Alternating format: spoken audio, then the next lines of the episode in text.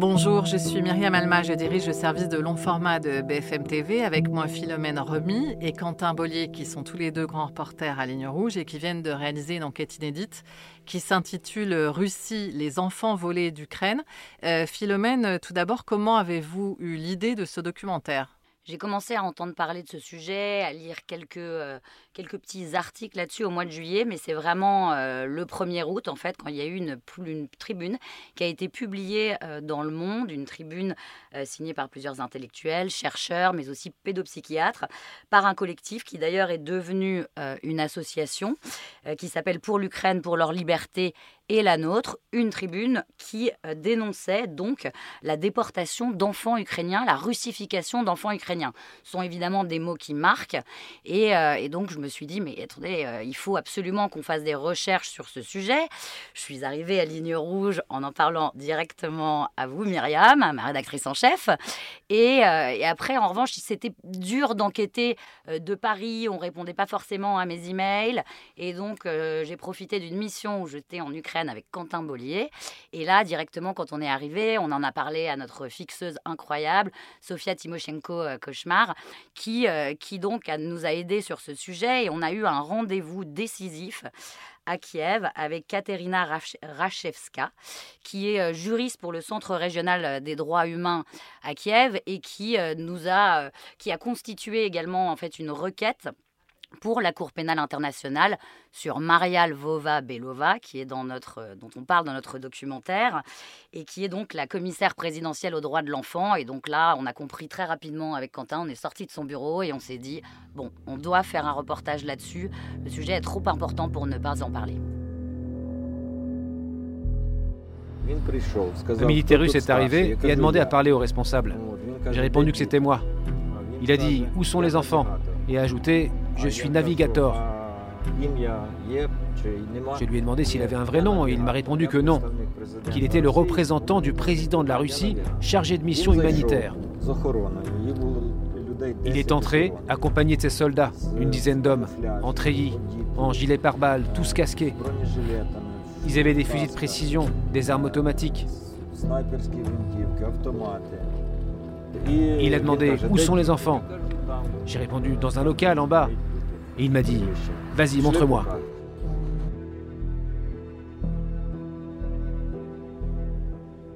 Quentin, justement, est-ce qu'on a une idée de ce que représente ce, phénomène, de combien d'enfants sont, sont concernés?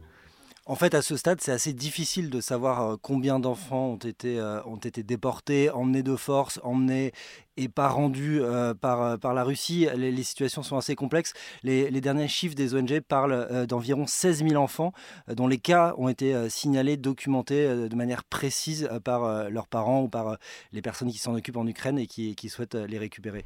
Comme dit Quentin, 16 000, c'est le chiffre d'une plateforme qui s'appelle Children of War, sur lesquels les parents, les proches peuvent signaler euh, la disparition euh, de leurs enfants. Mais en fait, chaque situation est assez unique. Il y a, il y a, beaucoup de, cas, euh, notamment qui se passent aussi via les camps de filtration. Donc, c'est-à-dire que lorsque les villes ont été annexées par les Russes, il y a des parents qui sont, qui, ont, qui sont passés par ces camps de filtration. Et là, certains ont été séparés de leurs enfants. Ces chiffres-là ne sont pas compris euh, dans ces 16 000 enfants. Là-dessus, Amnesty International a publié un rapport euh, en novembre dernier. Et bien sûr, ce qu'on a pu constater avec Quentin, c'est qu'il y a d'autres cas. Il y a les, les, enfants qui sont pris directement dans les orphelinats, les enfants euh, d'instituts d'aide sociale à l'enfance, des enfants qui sont placés, qui eux aussi ont été emmenés directement par des Russes.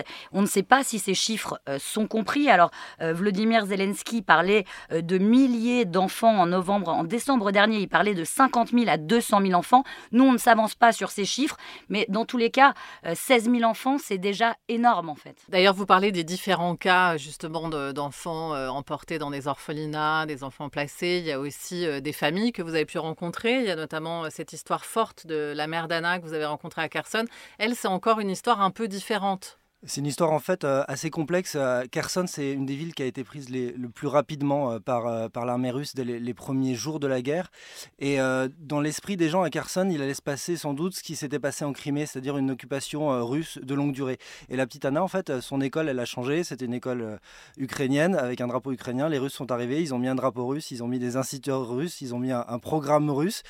Et puis, euh, au milieu de l'été, on lui a proposé de, partir en camp de vacances en Crimée. à l'époque, euh, la Crimée, c'est juste derrière Kherson, c'est à 200 km, c'est euh, facilement atteignable en car. Et donc, les parents ont laissé partir Anna en camp de vacances parce qu'ils se disaient de toute façon, les Russes sont là pour longtemps, on est occupé par les Russes, et il faut bien que ma fille fasse quelque chose. Et, de manière assez brutale, à l'automne, quand Kherson a été abandonné quasiment par, les Russes, ils sont repartis de l'autre côté du Dniepr, et ben, les parents se sont trouvés soudainement séparés d'Anna euh, par, par la ligne de front qui, qui venait d'apparaître entre eux.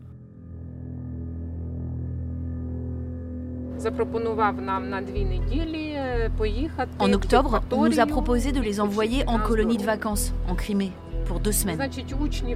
Ils ont rassemblé les élèves et sont partis le 7 octobre. 15 jours plus tard, on a été contacté par l'accompagnateur qui nous a informé que le séjour était prolongé de deux semaines. Et à nouveau, 15 jours plus tard, on a appris que le séjour était encore prolongé d'une semaine supplémentaire. Et puis, plus aucune nouvelle.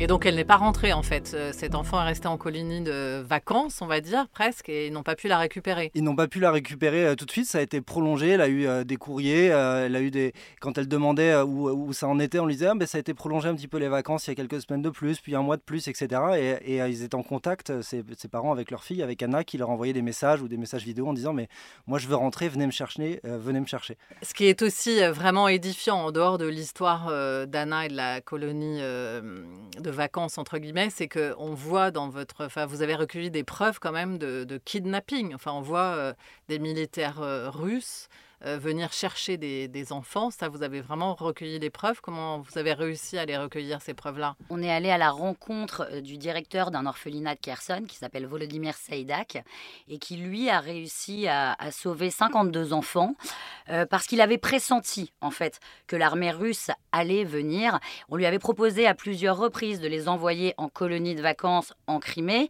Mais lui, ce qu'il nous a expliqué, c'est qu'il sentait que c'était un aller simple, que s'ils y allaient, ils ne revenaient pas. en revanche, il a anticipé le fait que les Russes allaient venir directement euh, chercher les enfants dans son orphelinat. Donc ce qu'il nous dit, c'est moi face à des armes, qu'est-ce que j'aurais bien euh, pu faire? Donc il a mis en place tout un stratagème pour exfiltrer euh, les enfants par petits groupes, un stratagème digne d'un film.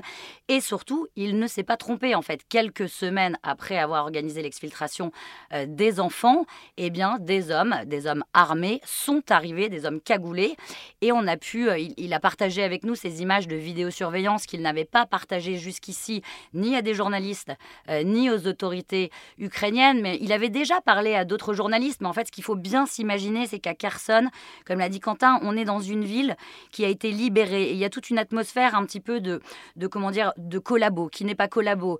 Euh, les Russes sont finalement qu'à quelques centaines de mètres de l'autre côté du Dniepr. Toute la journée, la ville est bombardée.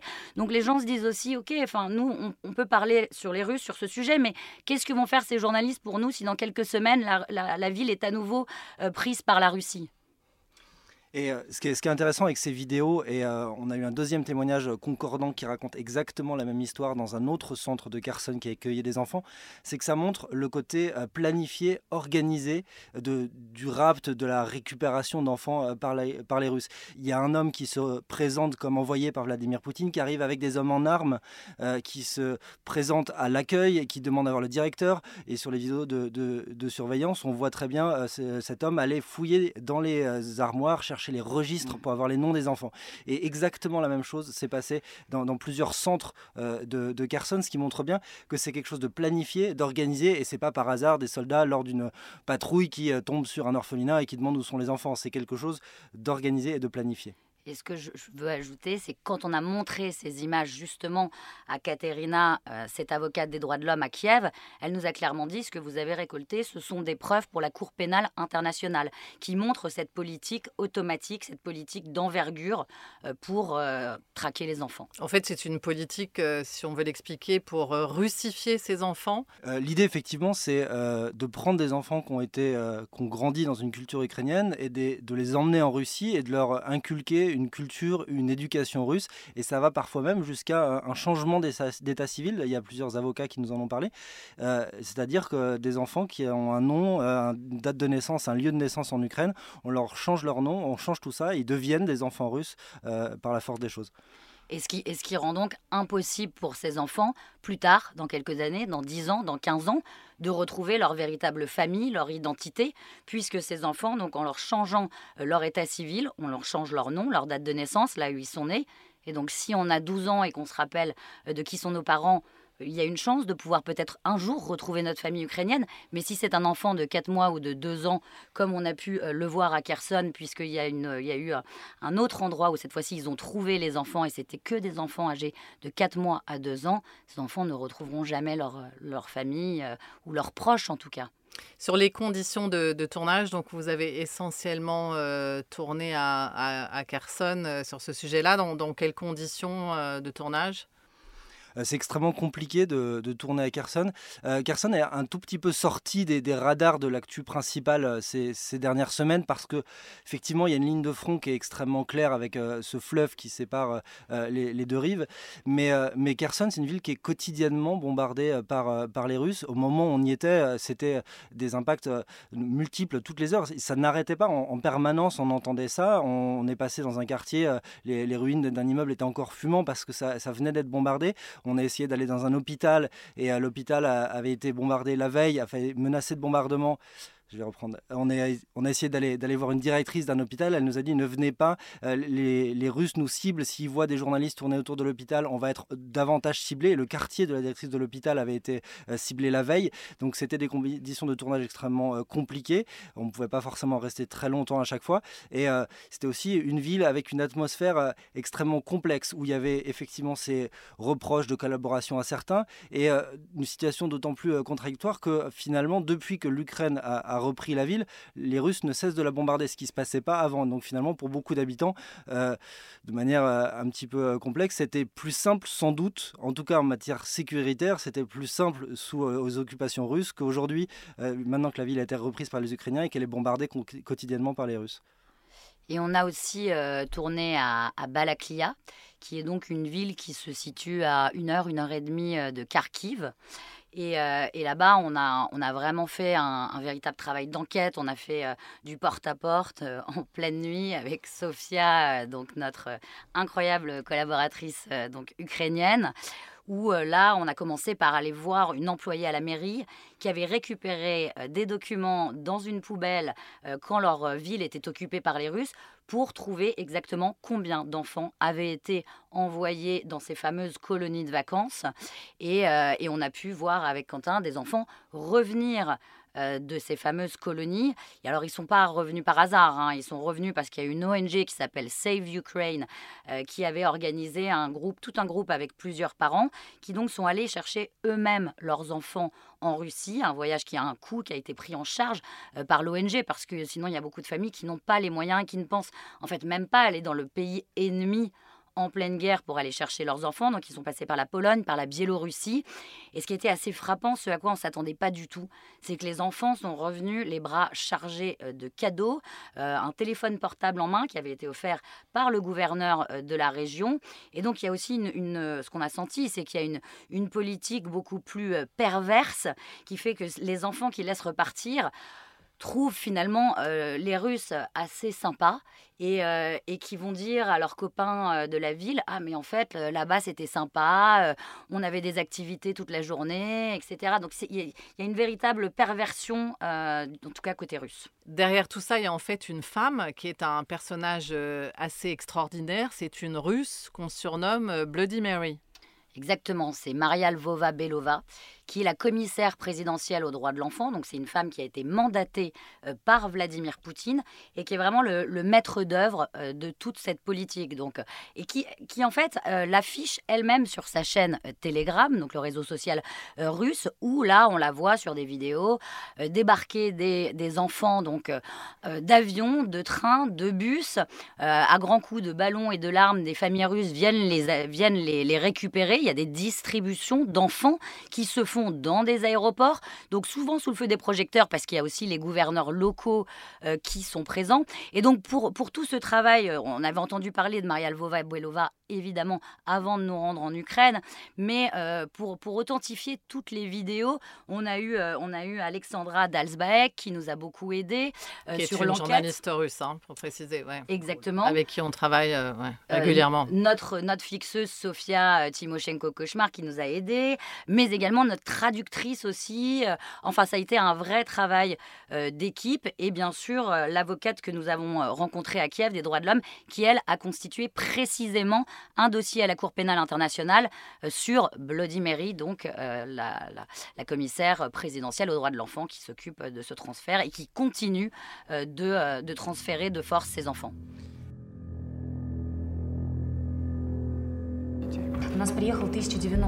Nous avons accueilli 1090 enfants orphelins qui sont arrivés de différents établissements.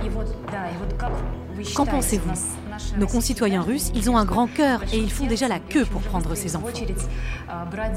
Oui, c'est très bien. Mais il y a tout de même quelques détails légaux auxquels il faudra remédier. Ce sont des circonstances exceptionnelles et je pense qu'il ne faut pas penser aux lenteurs bureaucratiques, mais plutôt aux intérêts des enfants.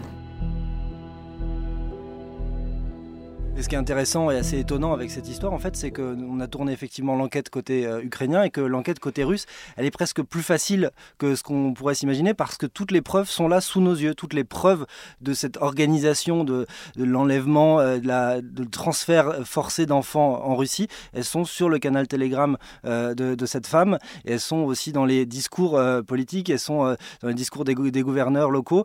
Donc finalement, les, les, preuves sont assez faciles à, à récolter parce que tout se passe sous nos yeux euh, et tout est posté sur les réseaux sociaux. Ce qui fait d'ailleurs la force aussi de ce reportage, c'est qu'on a aussi euh, réussi à avoir le, témoignage euh, d'une famille russe qui a récupéré des enfants. Alors, il faut dire que c'est pas vous qui l'avez tourné parce qu'on ne peut pas se rendre en Russie, nous, BFM TV, parce qu'on ne nous accorde pas de, visa. Comment est-ce qu'on a fait pour trouver cette, cette famille russe et aller la voir? Euh, alors l'équipe qui a, qui a travaillé pour nous euh, sur place euh, a essuyé beaucoup de refus, hein, a contacté de nombreuses familles évidemment ce fut difficile pour eux d'avoir une famille qui accepte, mais ils ont enfin trouvé cette famille donc, qui est dans un tout petit village en pleine Sibérie.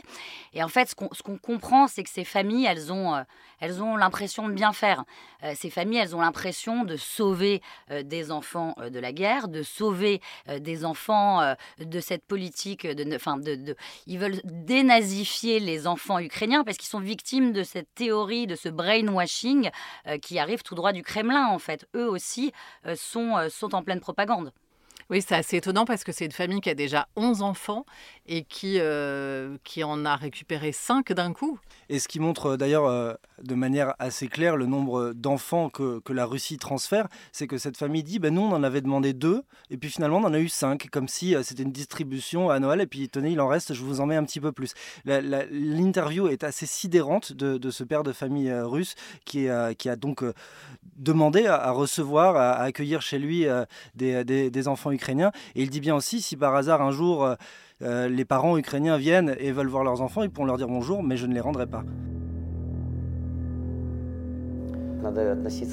Il ne faut pas en parler en ces termes-là, enfants volés ou pas volés. Ce n'est pas important qu'ils soient avec leurs propres parents ou d'autres parents. L'essentiel pour moi, c'est qu'ils soient heureux.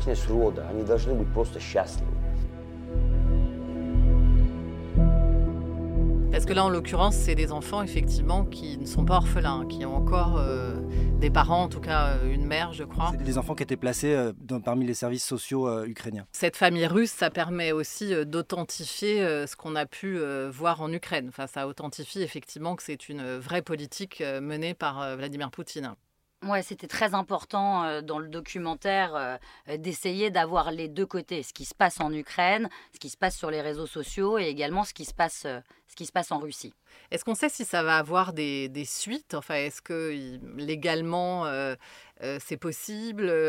Qu'est-ce qui peut se passer au niveau international? Alors, ce qu'on sait, donc, c'est qu'il y a déjà deux requêtes de, de, de, de communication qui ont été transmises au minimum à la Cour pénale internationale, une donc par ce collectif, cette association française, une par le Centre régional des droits humains à Kiev, mais à ce jour, aucune enquête n'est ouverte officiellement. On sait tout de même par ailleurs que la commission d'enquête sur l'Ukraine des Nations Unies se pencherait sur la question, mais aucune annonce n'a été faite donc officiellement. Et, et, bien sûr, le gouvernement ukrainien qui, qui, essaye, malgré tout, mais le gouvernement ukrainien qui est assez débordé également par d'autres sujets, hein, un gouvernement qui est en pleine guerre. Bien sûr. C'est une affaire, bien sûr, qu'on va continuer à suivre. D'ailleurs, on a appris qu'il y a des nouvelles, puisqu'il y a l'une des petites filles que vous suiviez, que les parents ont réussi à retrouver.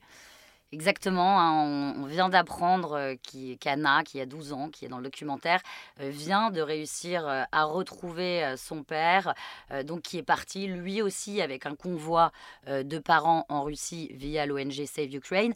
Mais ce que nous expliquaient les, organisateurs donc, de ce voyage, les membres de cette ONG, c'est que cette fois-ci, le retour, c'était la troisième fois qu'ils organisaient un tel voyage, a été extrêmement compliqué, qu'à la frontière russe, ils ont bien cru qu'ils ne pourraient pas rentrer donc ils ne savent pas combien de temps les autorités russes vont laisser euh, ces mini-convois, hein, parce que ce qu'il faut quand même préciser, c'est que c'est des enfants qui rentrent au compte-gouttes. Hein. À ce jour, on en est à 50, 142 enfants euh, qui ont pu rentrer en territoire ukrainien, ce qui reste sur les 16 000 euh, sur plus de 16 000 au minimum, donc ça reste quand même une goutte dans l'océan.